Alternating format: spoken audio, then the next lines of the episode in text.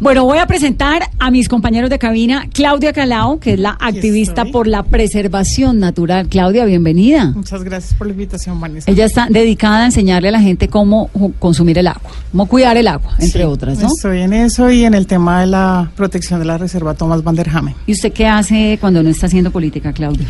Pues generalmente soy consultora en temas ambientales, en comunicaciones de temas ambientales. Y decidió meterse a esto, ¿por qué? ¿Cómo la invitaron o de dónde surge? Eh, surge gracias a Peñalosa, cuando empezó con el tema de la reserva. Entonces empecé a buscar a la gente que estaba haciendo todo el tema de la reserva y me involucré en todos estos grupos de, de protección de la reserva y ahora hago parte De la de la veeduría de la Ah, o sea, reserva usted antipeñalosista total. Sí, del modelo de la ciudad de Peñalosa. Bueno, eh, Andrés Felipe Padilla, ¿dónde está? Andrés es nuestro activista por la cultura del reciclaje. Hola Vanessa, ¿cómo estás? ¿Y usted de dónde sale con esa cultura? Pues, reciclador no es, ¿o sí? No soy reciclador, En su casa. pero tengo corazón de reciclador. ¿Y cuál es el mensaje? Porque lo vi en un video del grupo de activistas donde habla de, de la necesidad de reciclar, que Colombia no recicla, como mandando un mensaje de lo que gastamos a diario, de lo que podríamos hacer. ¿De dónde sale este esta bandera del reciclaje? Pues mira, hace siete años yo tuve la oportunidad de conocer la cadena de valor del reciclaje y ahí pude evidenciar el papel tan importante que juega el reciclador en la cadena de valor del reciclaje. Es el primer eslabón y al mismo tiempo es el que menos remuneración tiene y menos reconocimiento. ¿Qué le pasó hace siete años? Hace siete años tuve la oportunidad de eh, conocer a la Asociación de Recicladores de Bogotá y cuando llegué ahí eh, organizamos un, un, digamos, un, por todo Bogotá fuimos a reconocer cuál era la, la cadena de valor de reciclaje y en ese momento, eh, como te digo, evidenciamos ese papel que juega el reciclador. ¿sí? Entonces desde ahí lo que yo he querido es promover la labor del reciclador de oficio. ¿Pero qué le pasó para llegar allá? Ah, ¿qué me pasó para llegar? Eh, porque conocí a Nora Padilla en el TED Talk del primer TED que hubo en, En Bogotá. en Bogotá, Sí. que fue el Ceiba, que fue de los Andes, y ella fue speaker. Y usted le Y llamó a mí la me atención. apasionó. ¿Y usted como qué- ella es qué Nora estudió? Padilla, ¿Qué hace? Como ella es Nora Padilla, entonces yo le dije, Nora, yo soy Andrés Felipe Padilla. Somos primos. Entonces somos como primos. Y de hecho hoy en día en el gremio a mí me dicen primo, porque es así. Entonces yo soy- tengo muchos primos en el gremio y, y eso fue lo que me despertó, oír de la boca de un reciclador de qué se trata esto. O sea, reciclar no es solo importante para el medio ambiente, sino que hay miles de personas que viven del oficio. Solo en Bogotá hay 25 mil familias. Ahorita que hablamos del tema de Venezuela, han llegado muchas personas de Venezuela también al oficio por falta de oportunidades. Finalmente, el reciclaje es un oficio que se genera por una necesidad económica.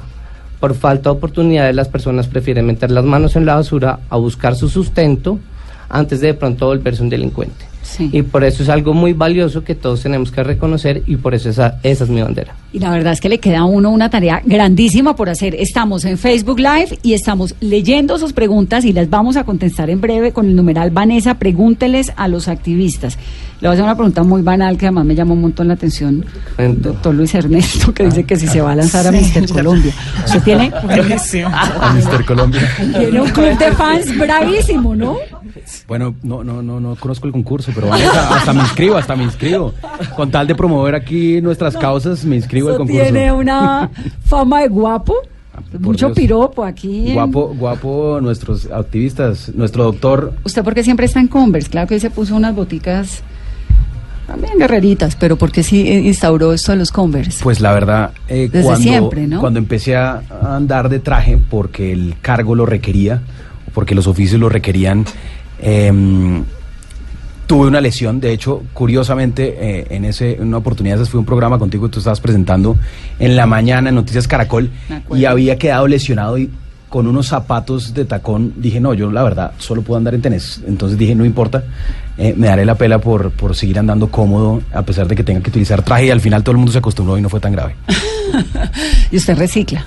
Yo reciclo, Juicioso. pero soy consciente que eh, esa labor que- de la que habla Andrés es muy importante. Nosotros pensamos en el reciclaje como que llega un carro compactador, se lleva la basura y pocas veces pensamos en la persona que está metiendo las manos a la basura, como dice Andrés, separando eh, y escogiendo lo que le sirve. Y de hecho pensamos que mucho de lo que votamos sirve. Eh, y la realidad es que hay muy poquito de lo que nosotros desechamos que realmente ellos utilizan. Entonces, generar conciencia sobre el reciclaje más allá de simplemente se pare por canecas, sino quién está recogiendo, qué realmente se reutiliza y qué conciencia debe cada ciudadano tener sobre eh, lo que desecha permanentemente. Es decir, por ejemplo, cada vez que uno quiere comprar una botella de agua puede botar 5 o 10 botellas de agua al día si toma mucha agua en vez de cargar una botella. Permite llenarlo. Además creo que son unas cosas tan elementales en realidad. Es decir, el mercado. Entonces uno va al mercado y ahora le quieren vender hasta el aguacate en plástico, la mandarina en una cajita los tomates en bolsa y luego en otra bolsa. ¿Qué necesidad hay de comprar unas manzanas envueltas en un plástico con un papelico por detrás, debajo? No. Coja las manzanas, móntelas al carrito y a la salida las pesa ahí y la señora de la caja la va a mirar con cara de por qué no las empacan algo. Pues no. Y lo meten en la bolsa de su mercado y ya, ¿no? De acuerdo. pues es, es como cambiar el chip es cambiar el chip porque finalmente eh, hay muchas cosas que son de un solo uso. ¿sí? Como esos empaques que ustedes mencionaban. Y el tema es que eh, también, digamos, la industria como tal tampoco hay eh, oportunidades para que se aprovechen ese tipo de empaques. Entonces también hay que pensar en que la industria sea responsable y que invierta en acciones para que sus empaques como tal se reciclen. No solo eso, sino también que incentiven a los, a los consumidores a hacer una separación efectiva, que es lo que no pasa, y por eso todos esos empaques que finalmente son de un solo uso terminan en el relleno sanitario. Ahora, la, el comercio también se está estupidizando, porque cada vez nos están vendiendo las cosas más empacadas innecesariamente, ¿no? Lo de la mandarina que vimos en estos días en, plástico, pues es que eso sí no, o qué tal la, el, el majar blanco en, coca de plástico. Eso no tiene sentido. No tiene sentido. Ahora, Andrés, realmente cuando uno recicla en la casa, que lo más elemental es el plástico y, y los orgánicos, ¿qué tanto eh, los recicladores recogen estos productos que uno separa? Pues te lo voy a decir en datos de la ciudad. Nosotros generamos 7.000 toneladas de residuos y diariamente se logran recuperar 1.200 toneladas gracias al trabajo de día y noche de los recicladores. Pero ese potencial podría ser de 3.500 toneladas. Y finalmente, ahí estaríamos diciendo que el 50% de lo que nosotros generamos en nuestra casa podríamos recuperarlo. Y si es así. Entonces, eh, lo que toca es finalmente eh, todo lo que uno crea que es reciclable, meterlo en una bolsa blanca.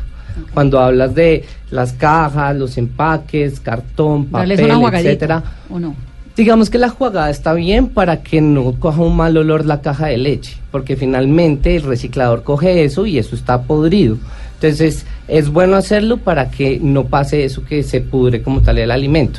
Eso llega a los procesos industriales y digamos que entra como unos procesos que ya, digamos, no importa que esté con el alimento como tal, sino que para el reciclador llega un punto en que se pudre. Entonces yo sí le recomiendo a la gente que hagan una pequeña jugada de la bolsa de leche, sobre todo que esa bolsa, la bolsa se recicla, ¿sí? Eh, eh, ¿Es mejor comprar la bolsa en leche, de leche en bolsa o en caja?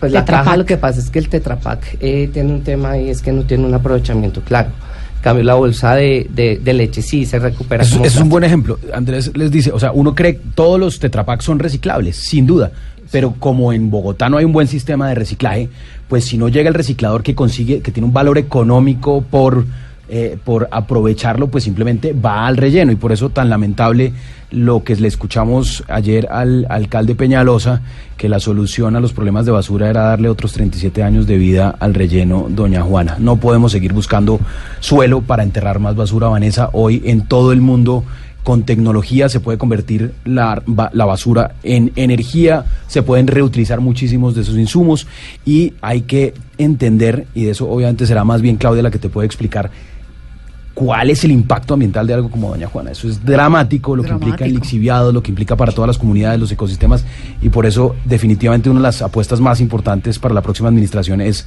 solucionar de fondo el tema de las basuras, pero no si se trata de que es un operador privado o público, ese no puede ser el problema y no puede ser la discusión. cambio de conciencia colectiva. Es un cambio de conciencia colectiva sobre cuánta basura producimos cada uno de nosotros. Andrés te hablaba de 7 mil toneladas diarias.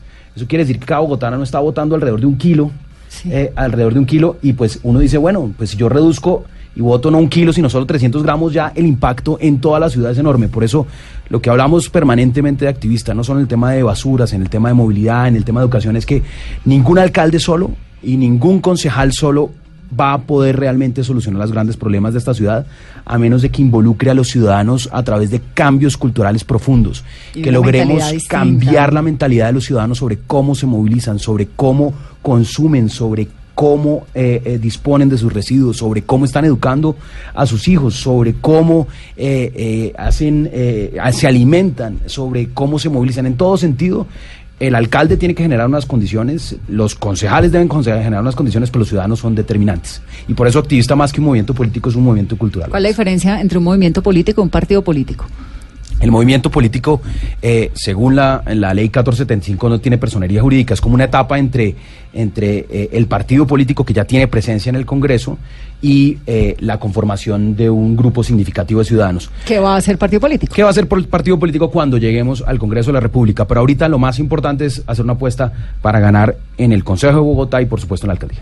Entonces, usted como cabeza de actividad, usted va a ser candidato a la alcaldía, ¿no? Sí, no, ya soy candidato a la Ya es alcaldía. candidato. Precandidato tiene que decir porque si no, lo pueden castigar. precandidato porque vamos a, a una consulta muy probablemente. Estamos trabajando con todo el sector alternativo para que haya un mecanismo de escogencia único de candidato o candidata a la alcaldía de Bogotá.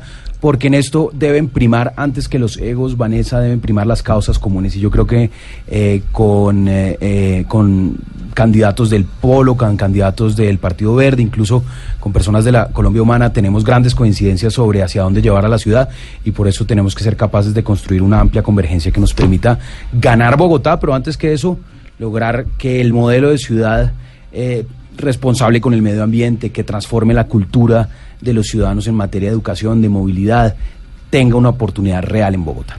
Y en esa gran coalición que se va a formar de los alternativos, eh, ha tenido en las últimas horas doctor Luis Ernesto Gómez de reuniones con Antonio Navarro, con Claudia López. ¿Se ha pensado cuál va a ser ese mecanismo? Finalmente, si una encuesta o una consulta. Pues es que todos los mecanismos están a la mano. Se podría tomar una encuesta, como lo está haciendo, por ejemplo, el Centro Democrático. Podríamos realizar una serie de foros eh, a lo largo de la campaña y determinar después a través de mecanismos internos de consenso también. Yo personalmente soy amigo de que realicemos una consulta popular el 26 de mayo, la fecha que ya estableció la eh, Registraduría y el Consejo Nacional Electoral, y que en ella participemos el candidato de activista, con todo el movimiento de activistas eh, que participe el Polo, que participe el Partido Verde y la Colombia Humana. O sea, usted sería una coalición tranquilamente con Holman Morris, si es necesario, si no se retira, porque estaba ahorita, lo último que sabemos es que va a meditar, ¿no? Sí, es que hay un comunicado, Vanessa, de Maíz, que es el partido que lo está avalando, y lo que dicen es que ellos están en una etapa de reflexión, de mirar internamente cómo funciona, y que le van a recomendar que con las tradiciones de los guías indígenas más importantes él pueda reflexionar y pueda tener un cambio O sea, se va para la Sierra Nevada, para el Amazonas o... a tomar yaje, no sabemos. Pues el, yo, yo lo único que, que puedo decir sobre eso es que tanto Holman como, como su ex esposa deben pensar en todo momento es sobre el bienestar de, De sus hijos. hijos, y creo que todos usted- debemos hacer exactamente lo mismo al referirnos a eso o al opinar sobre ese partido. ¿Usted haría acuerdos con el partido MAIS, haría acuerdos con Navarro Wolf, por ejemplo? Sin duda, con el sector López. alternativo, entiéndase el Partido Verde, el, eh, el movimiento Colombia Galán, Humana. Carlos Fernando em, Galán, David. Carlos Fernando Galán, digamos, con él tengo afinidades, y, y- y- pero creo que él representa básicamente la continuidad de Peñalosa. Él fue en gran medida Ni le eh, pregunto responsable, responsable. No, pues definitivamente con Miguel Uribe no hay Andrea nada, no hay un candidato más claro de continuidad del peñalosismo. Él y el Centro Democrático Andrea Nieto. representan Andrea Nieto, pues no hay mayores coincidencias, la verdad. Bueno, voy a hacer una pausa, pero hay dos activistas más. Luis Carlos Leal, que es el de salud. ¿Dónde está Luis Carlos? Por aquí estoy, Vanessa. Muchas Salud gracias por la pública, invitación. ¿no? Lo suyo. Usted viene de la cirugía a la cabina. Acabo de salir de cirugía, sí, señora. Entonces, ¿usted va a ser, sería que secretario de salud? No, mi idea también es estar dentro de la lista del consejo, así como todos los que estamos acá. ¿Y cómo es esto de la medicina y la política?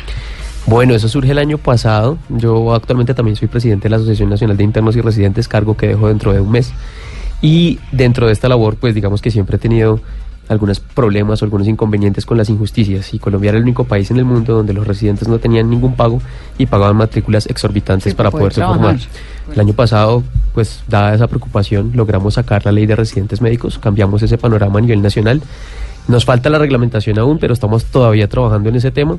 Y digamos que gracias a eso pues me empecé a involucrar un poco con temas políticos. Gracias a eso tuve la fortuna de conocer a Luis Ernesto y tuve la gran fortuna de que él me presentara el movimiento activista, donde lo que sinceramente más me llamó la atención fue la calidad humana de las personas que estaban trabajando con él eh, que él me presentara a cada una de las personas y escucharlas en su historia, en su labor diaria, en la defensa de todo lo que hacen a diario, en cómo Claudia defendía la bandera Hammer mientras otros estamos ocupados en determinadas cosas, en cómo Andrés eh, defendía a los recicladores y trabajaba por gente que tanto lo necesitaba, cómo Juan Diego defiende el medio ambiente y cómo nos protege de enfermedades eh, respiratorias a diario. Y Andrea Andrea, bicicleta exactamente, cómo nos motiva a tener una vida más activa y una ciudad con un transporte mucho mejor y una mejor movilidad, pues realmente fue para mí eh, un motivo de honor, pues que Entrar Luis Ernesto me, me llamara a estar como con esta gente que- de tanto valor. De la medicina a la política. Y Andrea Sanabria es la activista feminista, además promotora de la movilidad, de la bicicleta, ¿no? Sí, es todo un riesgo salir ahora en bici. Gracias Vanessa por la invitación.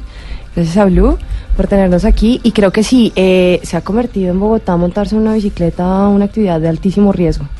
Y estamos promoviendo otro tipo de conciencia sobre cómo nos movemos en el territorio y la apuesta de tener eh, la movilidad activa y sobre todo la bicicleta como una herramienta que además nos sirve como medio de transporte, como una herramienta de transformación de las relaciones sociales, ha sido toda una experiencia. Bueno, ahora van a contar de qué viven. Porque por el momento de que, en que está trabajando. Mientras, Bueno, mientras hacen política. Pero hacemos ahorita activismo. vamos a hacer una pausa corta, numeral Vanessa, pregúntele a los activistas. Octavio, antes de, ir- de irnos a la pausa, una pregunta rápida. Hay una pregunta de- y la contestamos al volver. de Andrés Sastre que dice, pregúntenle por qué cambia tanto de trabajo y de causa política. En menos de dos años ha abanderado múltiples causas de lo público y lo privado, pero siempre renunciando a los meses por algo nuevo sin lograr mayor cosa. Doctor Gómez. ¿Lo dejamos para allá después o de una vez? De No, una de vez. una vez, porque de una a vez, claro.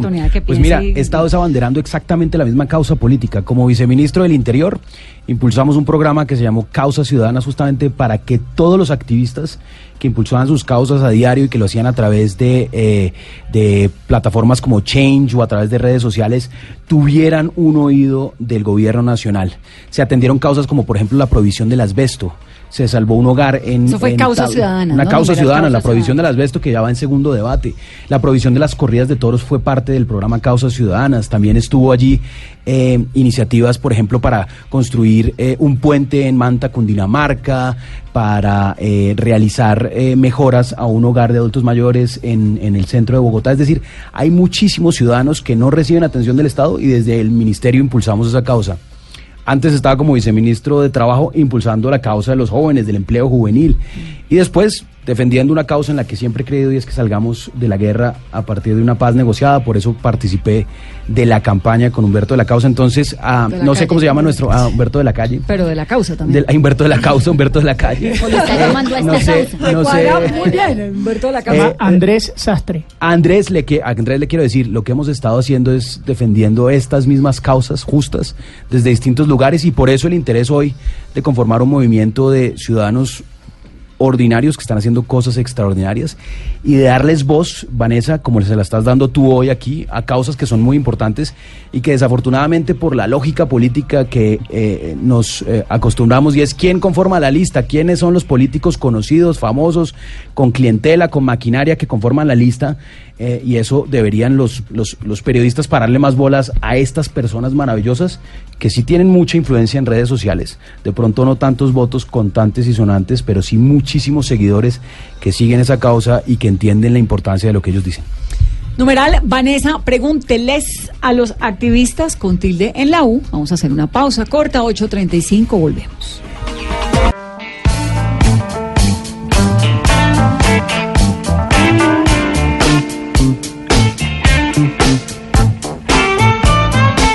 ...8.38, numeral Vanessa, pregúnteles a los activistas por qué no hacen campaña en otra ciudad, que dejen a Bogotá quieta, que por fin se están carrilando de nuevo, que lo que necesitamos es continuidad, que sería excelente usted un alcalde de Cali, de Medellín, de otra ciudad, que por qué no deja quieta a Bogotá. Eso, eso suena a un uribista atemorizado con que van a perder Bogotá. Lo interesante es que tiene una propuesta de jóvenes, ¿no? Eh, ¿Cómo se reclutaron? Si se puede usar el término. ¿Cómo terminaron juntos? Bueno, yo La conocí, dama del agua. Yo conocí a Luis Ernesto por causas ciudadanas. porque mm, cuando él lanzó este programa en el Ministerio del Interior, nosotros dentro de la veeduría de la Reserva Tomás Vanderhamen teníamos un problema y es que eh, Peñalosa no escuchaba a la gente. Peñalosa, eh, nosotros hicimos varias reuniones pidiéndole a la alcaldía que nos escuchara, que nos dejara eh, ser parte del proceso y nunca se nos dio la oportunidad. Entonces le pedimos a, a Luis Ernesto a través de Causas Ciudadanas que nos acompañara en todo el proceso frente a, todo el tema de los estudios, frente a todo el tema de las revisiones que tenían que hacerse. Eh, incluso nos acompañó con el tema de, de un cambio de la legislación con el tema de las reservas naturales en el país. Entonces así fue que conocí a Luis Ernesto. ¿Y de qué viven ahora? ¿Qué sueldo tienen el doctor?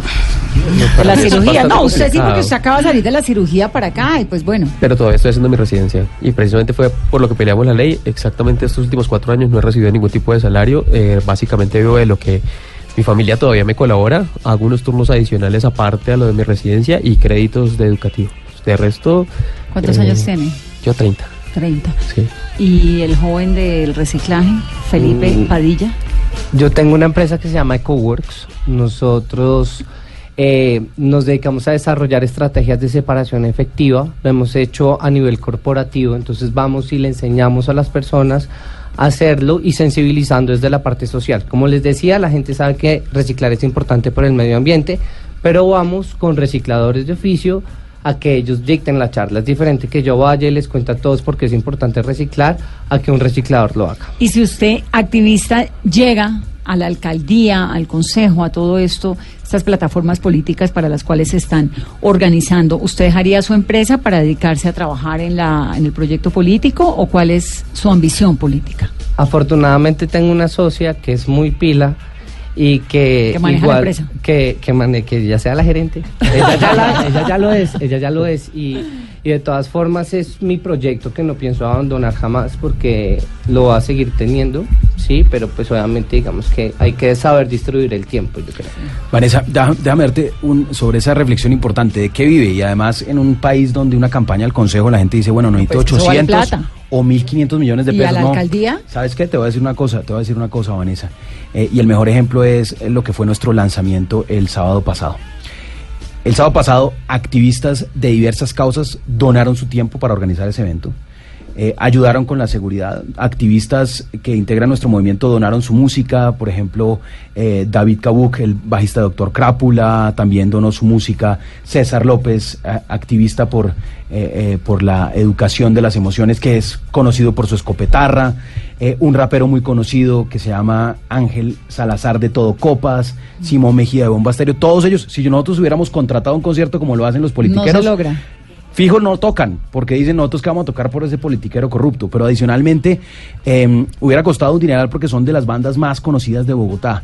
Eh, y los artistas, los creativos que donaron, entonces lo que, lo que pretende activista y que, que es lo mágico de este proceso es, para hacer política, Vanessa, no hay que tener ríos de dinero y eso es lo que indigna a los colombianos. Cuando una campaña cuesta mucho o está indebidamente financiada y ahí es donde arrancan los carruseles de la contratación o está financiada debidamente y entonces la política responde a los intereses particulares de quienes financiaron esas Bueno, no, campañas. pero hacer política cuesta. digamos. Hacer Eso política eso cuesta. es- lo demás es pero mira, mira, no, no, no, pero no es romanticismo. La consulta anticorrupción fue una campaña que obtuvo más de 12, eh, ca- on- 11 millones, más de 11 millones de votos y fue una campaña que como rendimos cuentas no superó eh, más de 300 millones de pesos de gastos, que es algo 400, sigue siendo 400 clara. millones. Claro, pero es que Claro, te estamos decir, hablando yo cuando de digo ser No, política digamos, cuesta no me refiero a que haya que comprar los votos o que el que gane con la maquinaria, que con la maquinaria se pueden ganar, porque además creo que la última campaña presidencial mostró exactamente eso, que los votantes eh, están ejerciendo su libre voto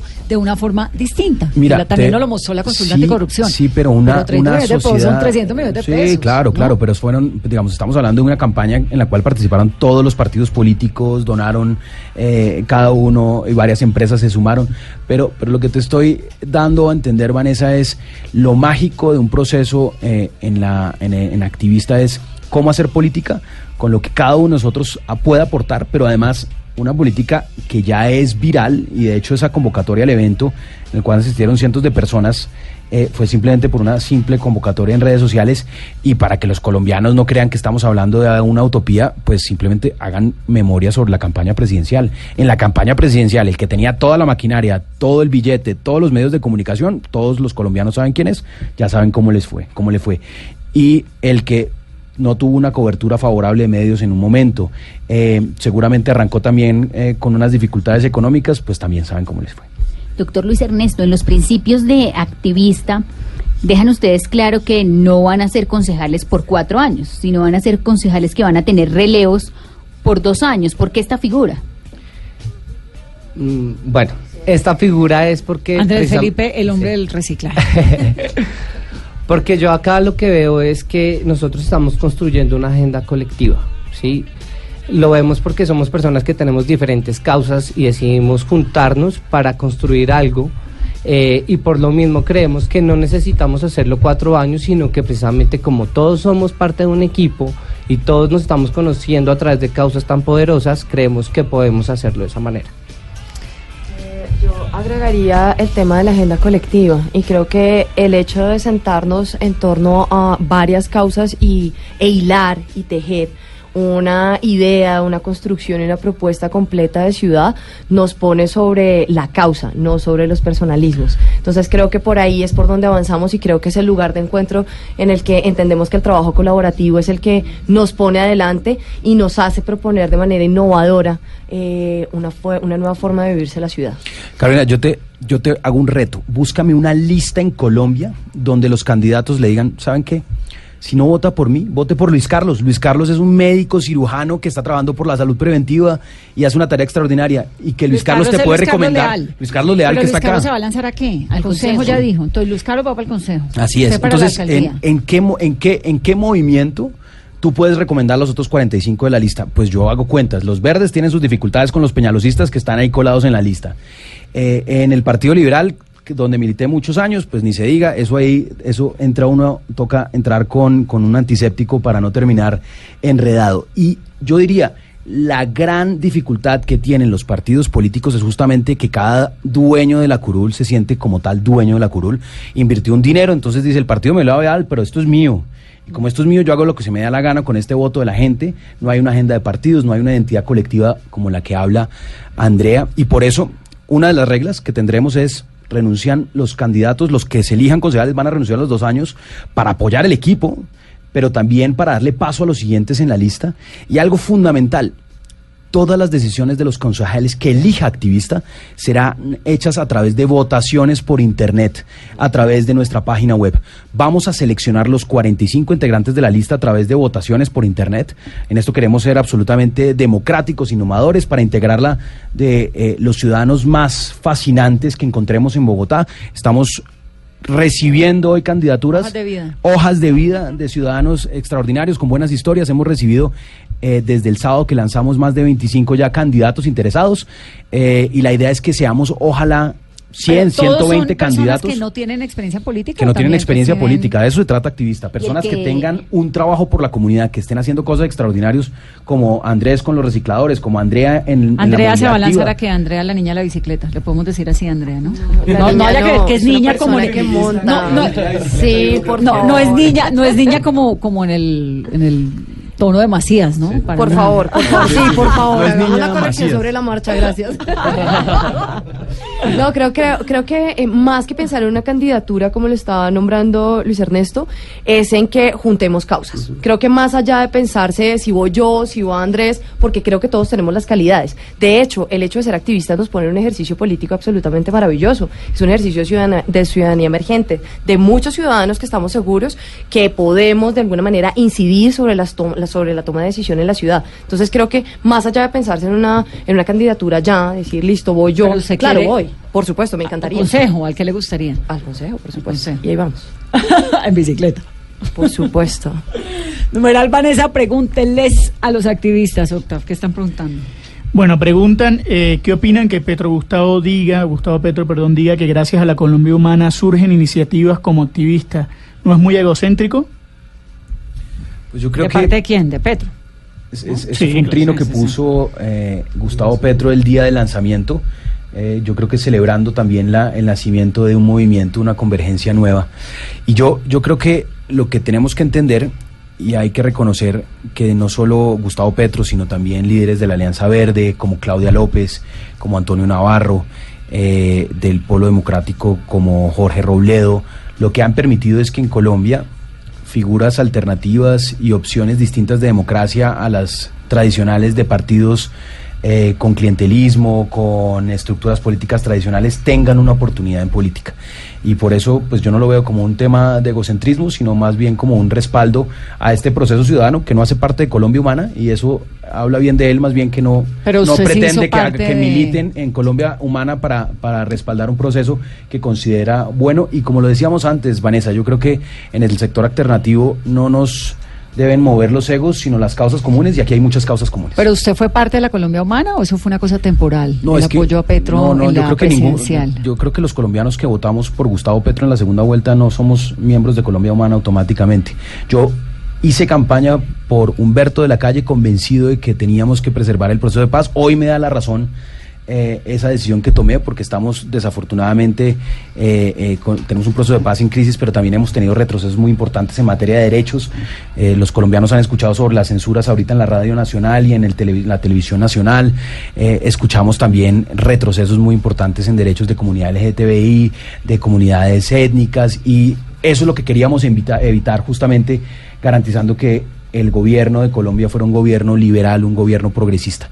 Y en segunda vuelta a los colombianos les quedaron dos opciones, no tres. Yo no estoy de acuerdo con aquellos que líderes que promovieron el voto Sergio blanco Fajardo. porque el voto blanco no gobierna, el blanco no gobierna, hay que tomar, tenía que gobernar alguno de los otros dos candidatos y la decisión no fue fácil, yo creo que para muchos, pero yo sí tenía claro que el modelo de sociedad que plantea el uribismo, que es un modelo de retroceso en derechos, un modelo eh, que eh, vive de alguna manera de la guerra y de generar una confrontación interna, pues ese modelo de sociedad no es el que yo quiero. Yo quiero un modelo de sociedad abierta, de garantía de derechos, plural, y ahí había muchísimas más coincidencias con Gustavo Petro, y por eso no me arrepiento de haberlo acompañado en segunda vuelta.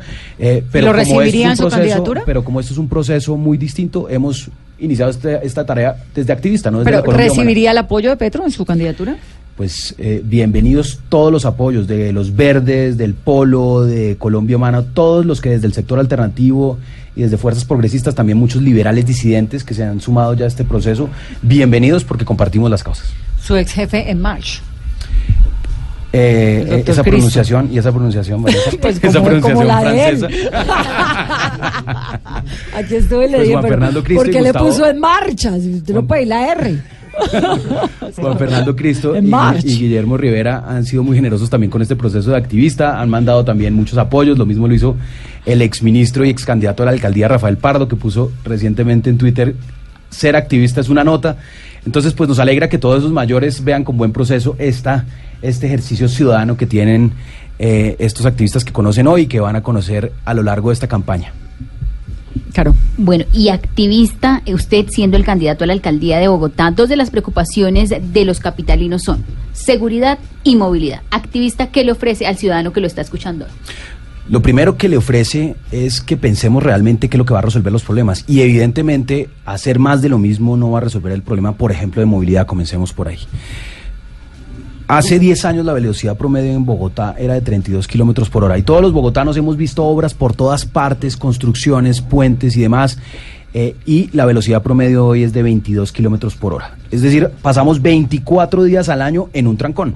Y construyendo más vías para seguirlas llenando de carros, lo que va a pasar es que en 10 años la velocidad promedio es de 12, 13 kilómetros por hora, es decir, va a ser más rápido trotar, Vanessa. Y decir esa verdad que es incómoda y, y no salir con la fácil, decir, sí, vamos a seguir construyendo infraestructura vial y demás, eh, es, es algo muy fundamental que va a ser activista. ¿Qué quiere decir? Bogotá necesita un medio de transporte masivo eficiente y ese, para que sea de calidad, tiene que ser el metro, tiene que ser un desarrollo muy agresivo. ¿Metro por arriba o por abajo? Pues a mí me gusta el metro subterráneo, pero lo que he dicho es lo que el alcalde Peñalosa termine adjudicando, contratado en ingeniería de diseño debe ser ejecutado porque no podemos seguir dilapidando Sí, no, el patrimonio de los bogotanos simplemente porque llega un alcalde vengativo como ocurrió en la pasada en esta administración. Entonces, em, para resolverte, pero la movilidad, por eso te decía, no vamos a cambiar la movilidad de Bogotá ni vamos a llegar más rápido al trabajo simplemente porque construyamos muchas más vías. Los bogotanos tenemos que cambiar de manera radical nuestra cultura de la movilidad. Eh, eh, si compramos un carro particular o no, porque esa es como la realización hoy eh, según nuestro modelo de vida y realmente es sostenible y las reflexiones sobre eso son fundamentales. Me gustaría que complemente ese punto, Andrea, eh, y ya te hablo de seguridad. Sí, creo que creemos que eh, el estar en una ciudad tan grande, vivir tan lejos, desplazarse, tomar tanto tiempo en el desplazamiento, eh, no nos puede llevar a montarnos a otro tipo de, de transporte. Y por ejemplo, la bicicleta en Bogotá ha sido una solución, no con esta alcaldía, vamos a decirlo claramente, sino es un trabajo que se lleva haciendo de activismo además hace más de 20 años en la ciudad, en la que hemos optado por una forma mucho más limpia de movernos y además de la forma de relacionarnos. Es decir, esto nos ha dejado ver que en la ciudad problemas como la congestión se pueden solucionar, pero además no es la congestión la que nos tiene de alguna manera en una ciudad que es invivible, sino también la calidad del aire y la cantidad de siniestros viales que se presentan. Es que no puede ser que usted salga a la calle y le cueste la vida montarse, eh, ser peatón y atravesar. Por eso, por entonces, ¿qué haríamos? Bajarle la velocidad a la ciudad es indispensable, porque aquí lo que mata es la velocidad. No llevar casco, ni rodilleras, ni como lo asumían algunas personas, eh, el, que andamos, el que andáramos en bicicleta como si fuéramos los del SMAT, sino realmente el bajarle la velocidad, ¿sí? Ir muy rápido de realmente lo que puede causar la muerte en las vías. Nos causa la muerte la calidad, la mala calidad del aire que nos estamos respirando en este momento en Bogotá. ¿sí? Entonces creo que más de las eh, 7.000 muertes que se presentan al año por a causa de siniestros viales y las otras tantas por la mala calidad del aire tiene que ver con la forma en la Me que gusta nos que tenga un compromiso ecológico interesante. Es que es- yo sí creo que el mundo tiene que hablar de cosas de las que no Hay está que decir las hablando, verdades ¿no? Es- incómodas, Vanessa. Exacto. Sí. Hay y que hay que hilarlo. al medio y hay que es hilarlo. impresionante. Además que hay que hilarlo, no se pueden quedar por fuera, o sea, no nos podemos sentar en una misma mesa, Padilla, Cloquis y yo, a, A a pensarnos de una forma. sí. Exactamente, no, es que tiene en realidad un tejido discursivo en el que la propuesta tiene que tener una fuerza Además, todas las generaciones tienen un problema. Digamos, la nuestra fue una generación que en algún momento tuvo el gran problema del cáncer. Hoy en día es una enfermedad pues mucho más eh, vivir, con la que se puede convivir. El, el tema del SIDA, desnutriciones, las hambrunas, no sé qué, el terrorismo, ta. La de la generación que viene, sin duda, es el medio ambiente. El medio ambiente. problema de la generación que viene. Entonces, Y déjame responder el de tema de seguridad porque yo, porque yo creo, yo sé que eso es una preocupación enorme para los bogotanos. En Bogotá no estamos viviendo bien porque pasamos mucho tiempo esperando un bus en el tráfico, porque nos estamos enfermando con el aire que respiramos, pero también porque no nos sentimos seguros. Hay que mencionar lo que implica en un costo para una sociedad el que no se sienta seguro. Eso quiere decir que yo salgo de la casa y no echo el computador en la maleta por temor a que me roben y entonces pues de bajo en productividad o no utilizo el teléfono en la calle porque porque temo que me roben y eso también implica transformar mi modo de vida o no salgo de noche porque siento temor. Para mejorar la seguridad en Bogotá, todos los candidatos están hablando, pie de fuerza, pie de fuerza. Por supuesto, el pie de fuerza sirve, pero necesitamos que esa policía esté verdaderamente dotada de las herramientas que hoy permiten hacer mucho más eficaz la seguridad. Te estoy hablando concretamente, Vanessa, de Big Data, te estoy hablando de tecnología de reconocimiento facial, de tecnología de georreferenciación que transformarían de manera radical la forma como hoy funciona la seguridad en Bogotá. Le invito a cualquier a cualquier oyente que llame ahorita a la línea de urgencia de la, de la Policía Nacional y se van a dar cuenta que se van a demorar alrededor de un minuto, un minuto treinta en identificar su ubicación geográfica. En ese minuto 30 de pronto ya el siniestro es demasiado tarde. Entonces, mientras que ya existen sistemas que automáticamente cuando te conecta la llamada te de referencia.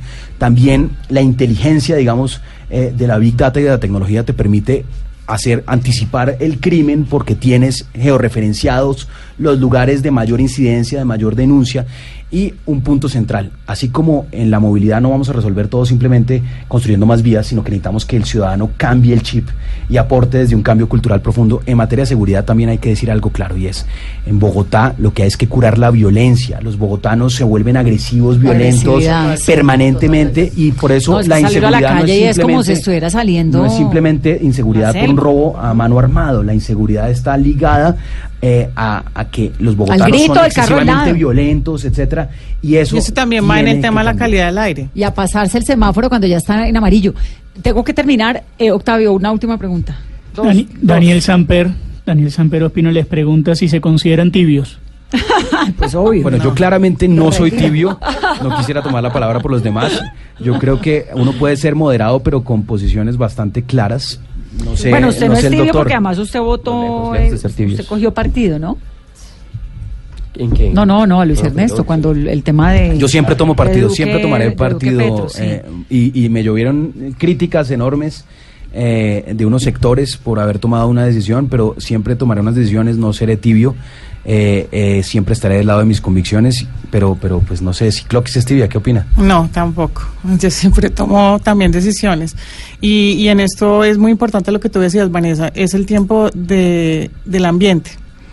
Porque aquí en Bogotá estamos muy acostumbrados a que abrimos la llave y tenemos agua, pero no sabemos de dónde viene el agua. Y no sabemos la importancia del agua. Y es que muchos municipios en Colombia no tienen agua.